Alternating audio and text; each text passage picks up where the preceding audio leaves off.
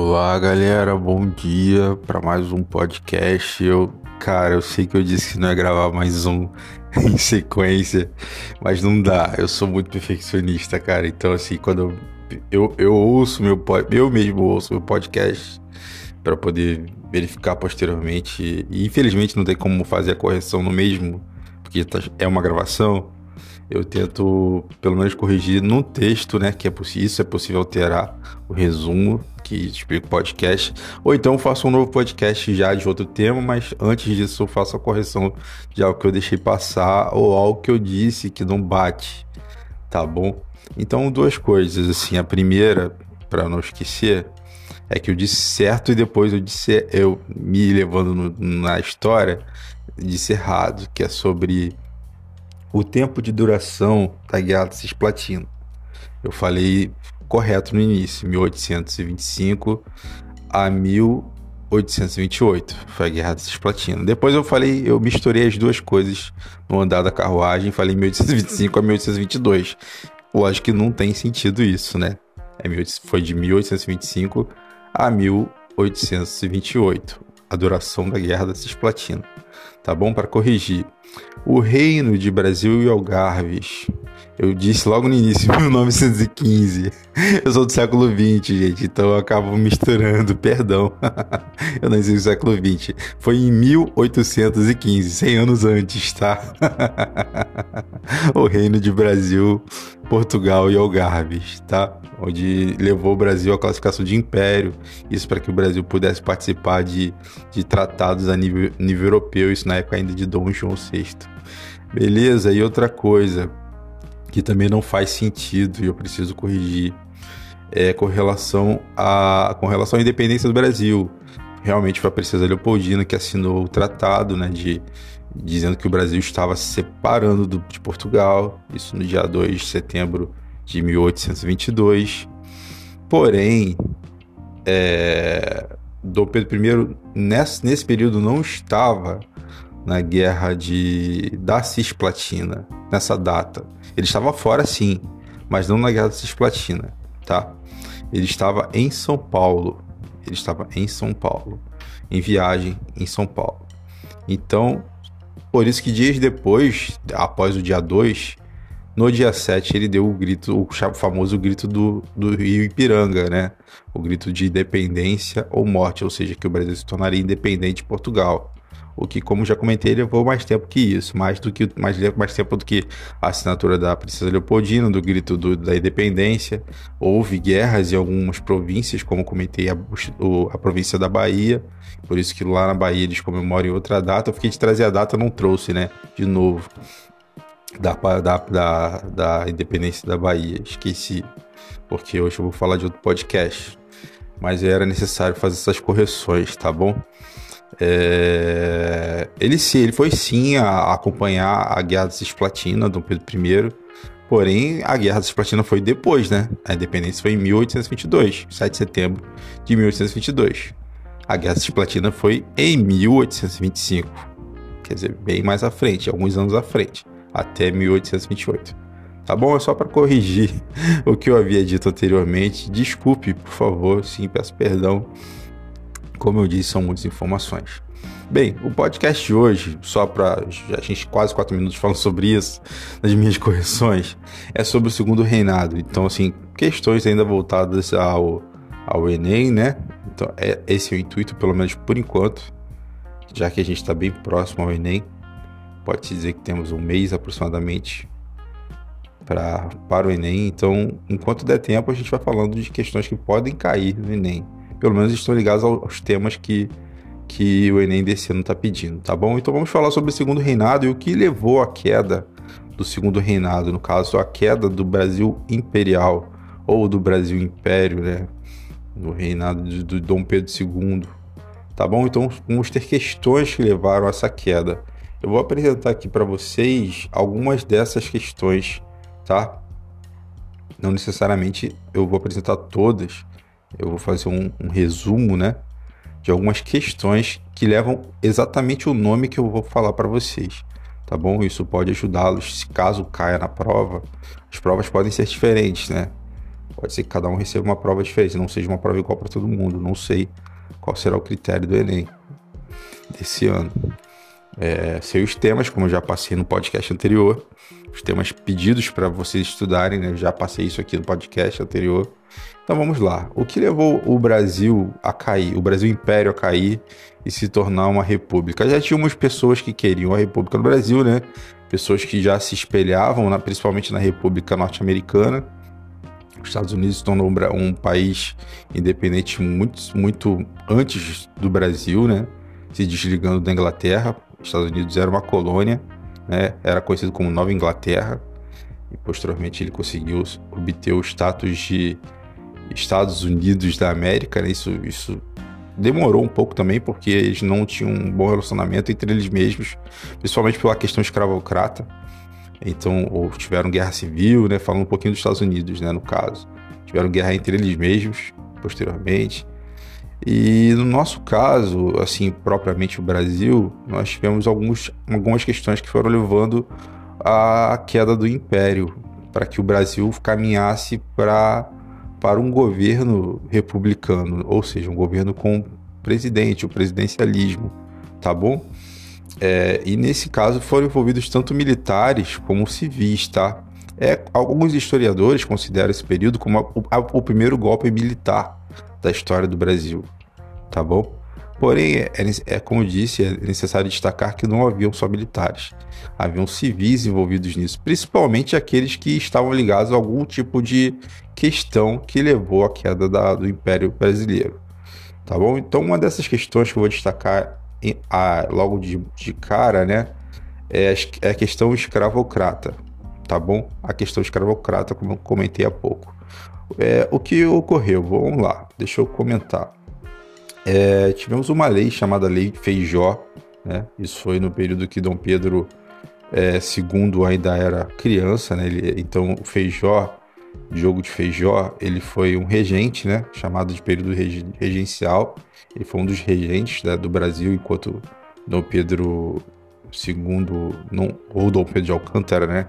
Não tinha é, maioridade, que é segundo a Constituição de 1824 seria isso. E calhou que ele nem chegou à maioridade, né? Houve um golpe civil para que ele pudesse assumir o poder, ainda, ainda adolescente, né? Então, bem, falando, voltando ao assunto para a gente não sair. Houve uma lei chamada Lei Feijó, tá? Que ocorreu em 1861, que já proibia a importação de escravos.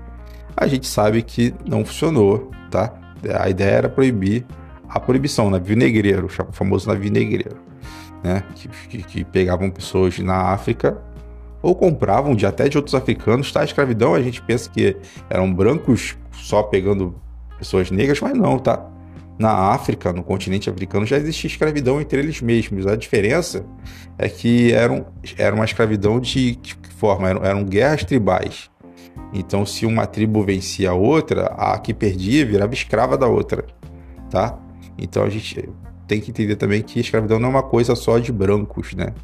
existia entre eles. A, a, só que a, o diferencial entre a escravidão do continente africano para a escravidão dos, do, do, dos continentes europeus, né, ou, ou, ou, das Américas, é que as pessoas compravam esses africanos, né, ou, ou literalmente, é, como eu posso dizer, o termo seria sequestro, né, sequestravam essas pessoas, entendeu? Não pagavam, simplesmente sequestravam essas pessoas traziam para cá de forma incrivelmente insalubre, tá bom? E muitas delas morriam na viagem, né? Existe um termo chamado banzo, que quer dizer tristeza. Eles morriam de tristeza, tá? Essas pessoas, esses africanos, alguns até tiravam suas próprias vidas porque estavam tristes, entendeu? Tinham sido tirados da sua terra de forma incrivelmente agressiva tá bom? Então a questão escravocrata, isso mexeu com, com quem? Com a burguesia da época, né? Os, os comerciantes, pode-se dizer. Quando a gente fala em burguesia, a gente pode pensar em comerciantes nos dias de hoje, tá bom? Que tinham, compravam esses escravos e, no caso, uma vez comprado, a pessoa trabalhava até morrer. Normalmente um escravo não vivia muito, dependia do que, de como ele era utilizado, tá? Um bom exemplo que eu posso dar para vocês, para não esquecerem, até se vocês tiverem um tempinho, é, é, no YouTube, assistam o filme Casinha Pequenina de Mazarop, tá bom? Esse filme mostra de uma forma cômica, porém é, usando licença poética, né? Da, do, do próprio Mazarop, né? O Amâncio Mazarop, é, a história, a história do Brasil, do Brasil Império, já no fim do Brasil Império, ou seja, muito provavelmente o ano de 1888, que a história se passa, e mostra bem isso, essa questão do escravo, tá? Mas, porém, o Mazarop, como comediante, né, procura tentar aliviar, mostra, mas ele tenta ser, sabe, pega, pega um pouco leve, assim, mas mostra. Então, ele é um bom filme, tá bom? Então, como eu disse, a Lei Feijó não deu certo, mas foi promulgada em 1861 para acabar com a importação dos escravos, não acabou beleza? É, a maioria dos países já haviam abolido a escravidão. O Brasil foi um dos últimos, tá bom? E, porém, a Inglaterra estava em cima do Brasil. A Inglaterra estava em cima, a Inglaterra já tinha abolido a escravidão e estava em cima do Brasil para que acabasse isso. Não porque a Inglaterra é boazinha, não, tá? Ela tinha seus próprios interesses. Então, no ano de 1850, houve a Lei Eusébio de Queiroz. Essa sim deu certo tá? A Lei Eusébio de Queiroz, em 1850, aqui no Brasil, proibindo novamente a importação de escravos africanos. E dessa vez, quem importasse africanos seriam criminalizados, tá? Quem infringisse a lei seria preso. Então essa deu certo. A Lei Eusébio de Queiroz de 1850, tá bom? Isso era uma campanha abolicionista, ou seja, para terminar com a escravidão no Brasil. E assim, posteriormente, tivemos outras leis, tá? a lei do sexagenário, né?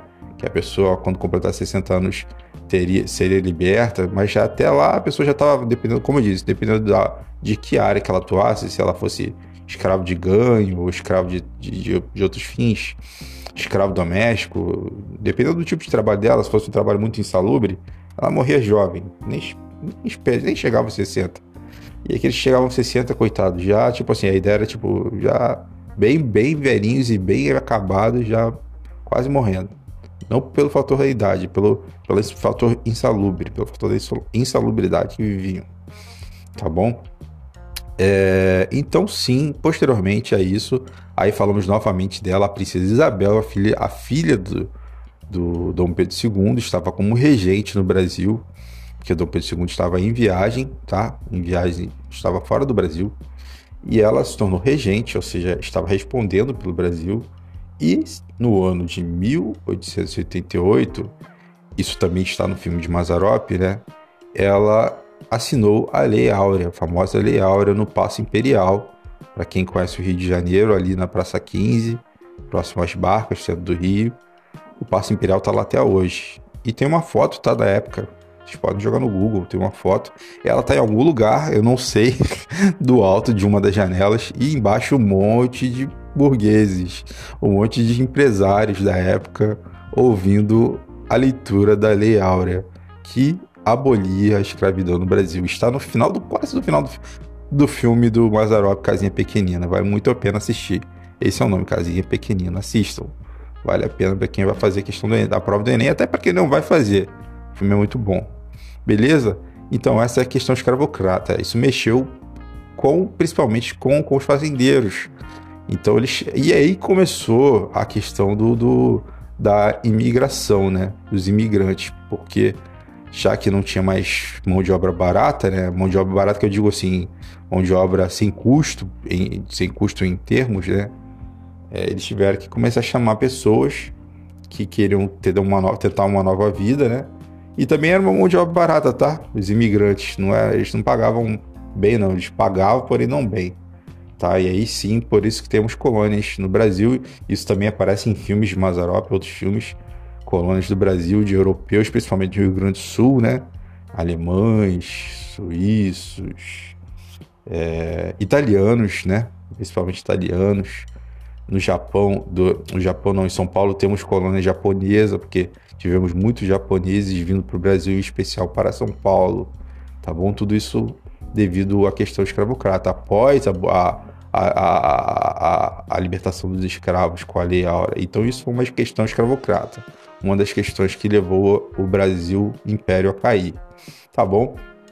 Esse, áudio pode, esse podcast vai ser um pouquinho maior, tá, gente? Que eu, só para poder explicar algum, algumas dessas questões que podem ser podem cair na prova de vocês, para quem for fazer o Enem. A segunda questão que levou o Brasil Império a cair, a questão religiosa.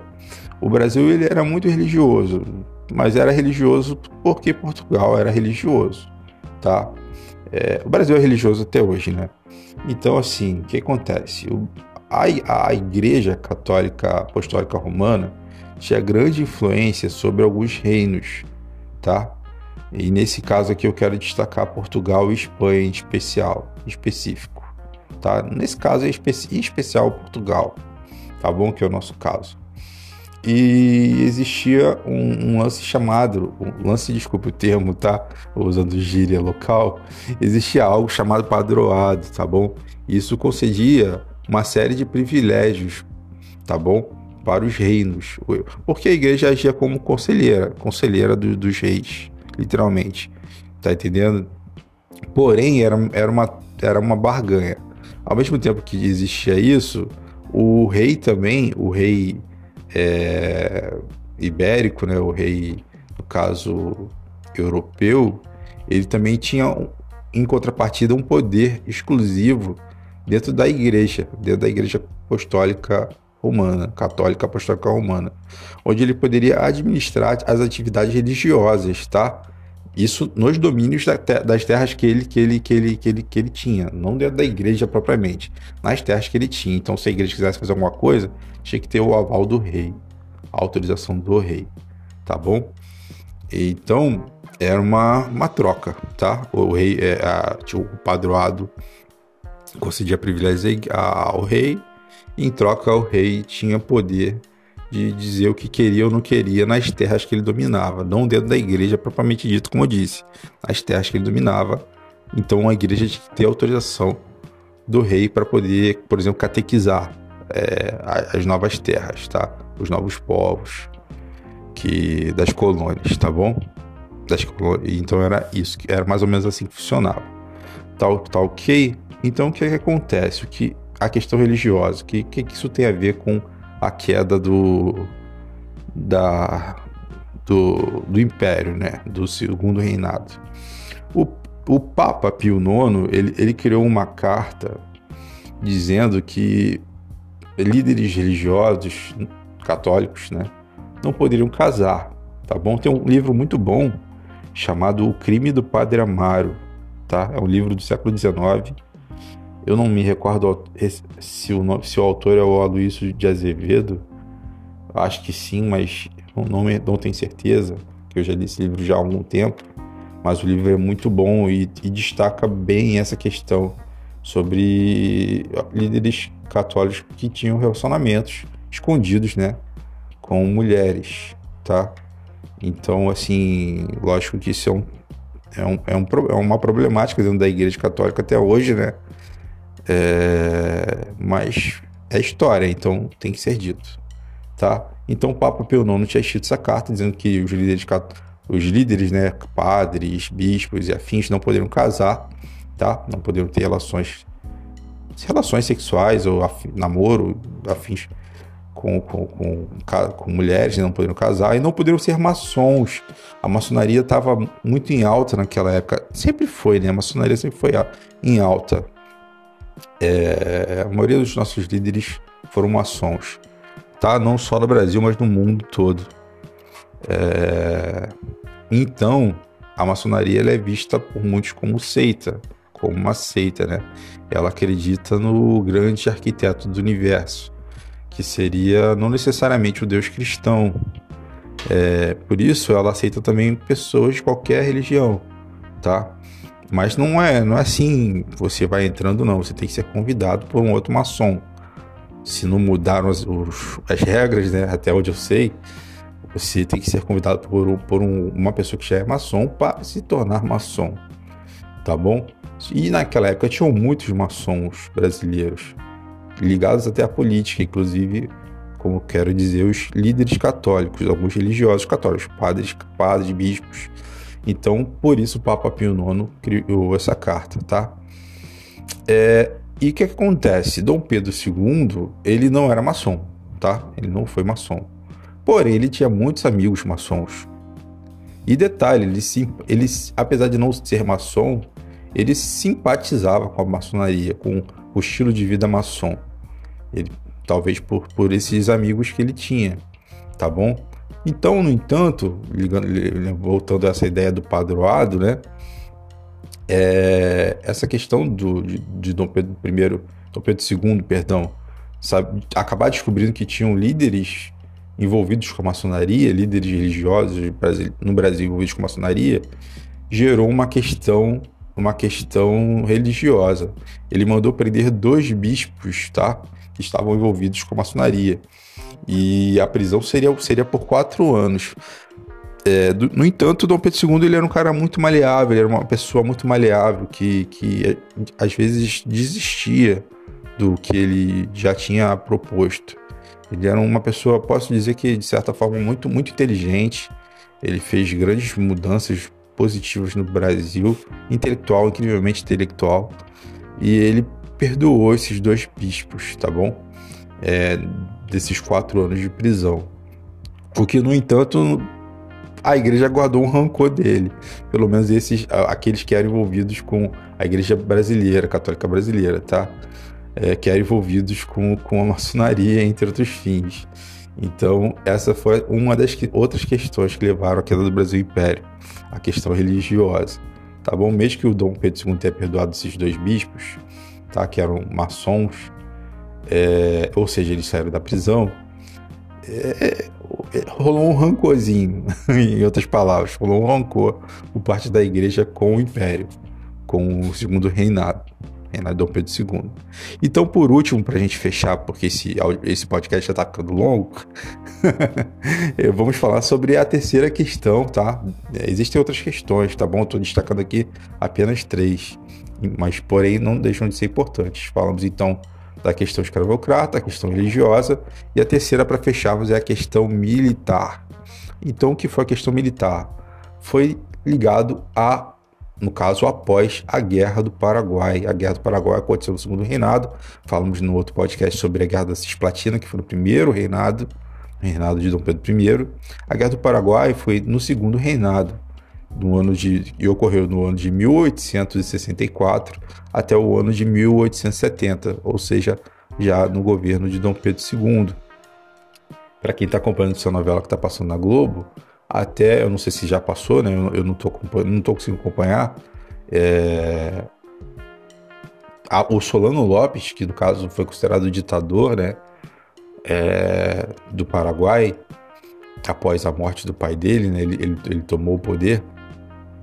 É, ele, ele queria. Ele tinha um sentimento meio Napoleão Bonaparte, queria entrar né, em tudo, invadir tudo, inclusive o Brasil a parte fronteiriça, né, de fronteira, por exemplo. Então, houve uma união de países para lutarem contra o, o Paraguai, tá? Nesse caso, essa união foram de três países: Brasil, é, Argentina e Uruguai, tá bom? Esses três países se uniram para lutarem contra o Paraguai, tá bom? Nessa guerra, então foram três contra um, literalmente tá bom? E nesse caso, o Brasil se saiu, em, especial o exército brasileiro que estava sendo formado naquela época, é, se saiu fortalecido, assim, é, o, a, o, Paraguai perdeu a guerra, é, não só a guerra, perdeu a maioria dos homens, literalmente, a maioria dos homens do país foram mortos, alguns foram, alguns sobreviveram, sobreviveram foram, foram, ficaram aprisionados, né, como prisioneiros de guerra. Existem fotos da época. Eu, eu, eu proponho para vocês assistirem um, o documentário, se estiver disponível, A Última Guerra do Prata, tá? Que, que mostra isso, a Guerra do Prata. É um documentário brasileiro que mostra, mostra esse viés, tanto pelo ponto de vista do, dos, dos historiadores brasileiros, como do ponto de vista de outros historiadores, tá? historiadores do, do próprio Paraguai, historiadores do Uruguai, historiadores argentinos. Então, cada historiador tem o seu ponto de vista. Alguns não, não necessariamente é, pensam iguais aos outros. Então isso é bom. É bom assim que isso demonstra, isso demonstra democracia. Beleza, mas no nosso caso aqui é isso, é, é dessa forma que aconteceu. Então, é, o Solano Lopes perdeu, morreu, né, foi, foi assassinado e o Paraguai ficou muito, muito mal, entendeu? Até hoje, agora que ele está tentando se recuperar, tá? Ele perdeu extensão de terra para gente, por exemplo, entendeu? Ficou pagando dinheiro, literalmente, ainda até o século XX, tá ok? E mas o que isso tem a ver com a questão militar, é, que com a queda do, da, do, do Brasil Império? É que, como eu disse, o exército saiu muito fortalecido, o povo começou a gostar muito do exército e os militares brasileiros começaram a desejar fazerem parte, fazer parte do, da, da política brasileira, tá bom? E fazerem parte da política brasileira.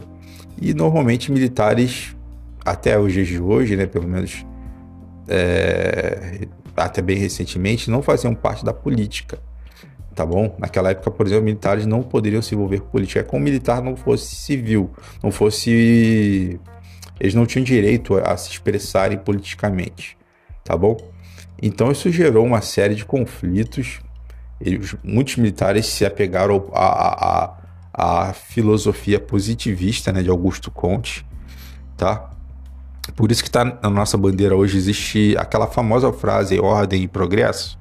Essa é uma frase ligada a Augusto Conte, o filósofo Augusto Conte que era um filósofo conservador que pensava que tudo tem que ser feito com ordem e sendo feito com ordem, as coisas vão se desenvolver progress... com prog... vão ter progresso, vão se desenvolver de forma tranquila. Vamos ter progresso com ordem. É isso, tá? Trocando as palavras, a ordem e progresso. Então essa é uma ideia, uma palavra positivista já ligada na nossa bandeira que existe até hoje, é que é a bandeira republicana, após a queda da, do, do, do Brasil Império. Beleza? Então, o que, que acontece? Após o término da guerra, que foi em 1870, é, muitos familiares de, de, de soldados né, de outras patentes, né, sargentos e afins, mortos ou mutilados, né? Quando digo mutilados é que perderam uma perna, perderam um braço, perderam um olho, eles deveriam receber uma assistência, uma assistência, no caso, o dinheiro, tá? Uma assistência custeada pelo Império. Contudo, no entanto, porém, isso não aconteceu, tá? Pelo menos não, deve, não aconteceu como deveria acontecer, tá bom?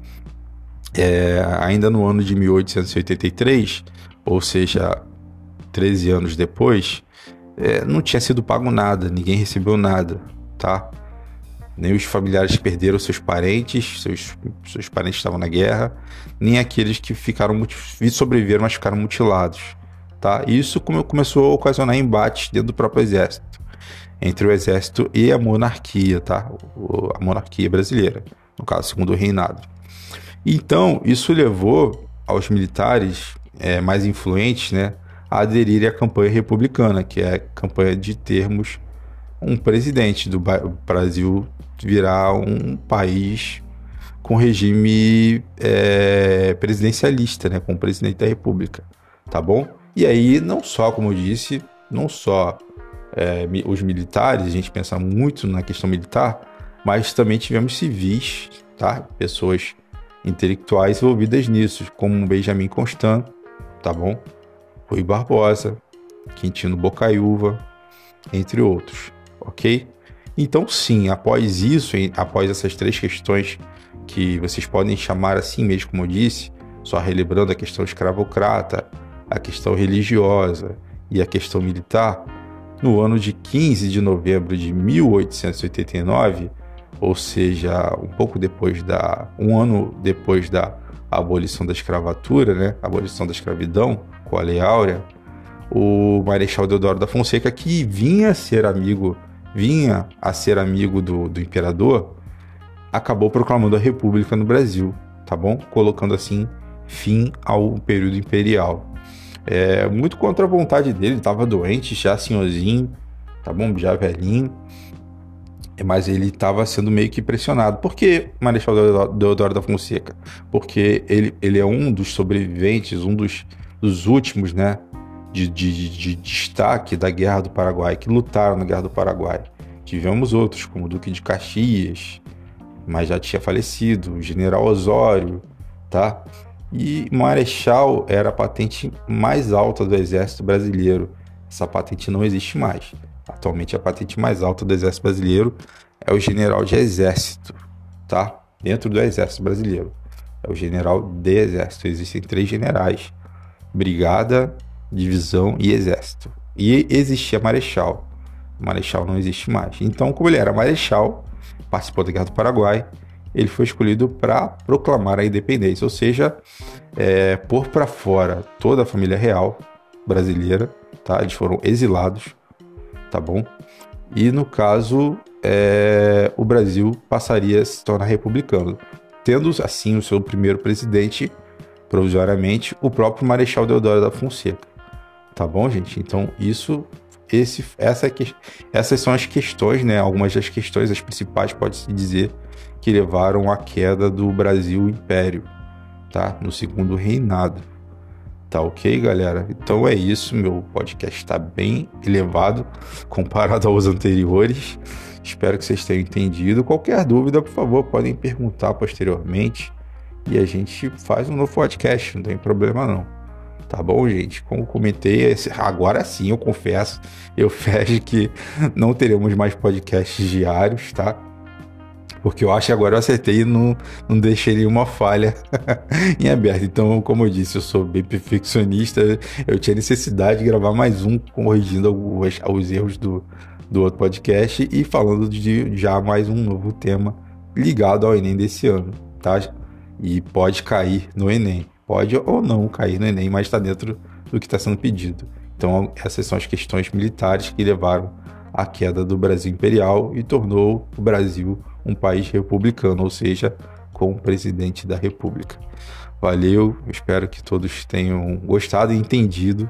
Eu desejo um bom dia, uma boa semana para vocês.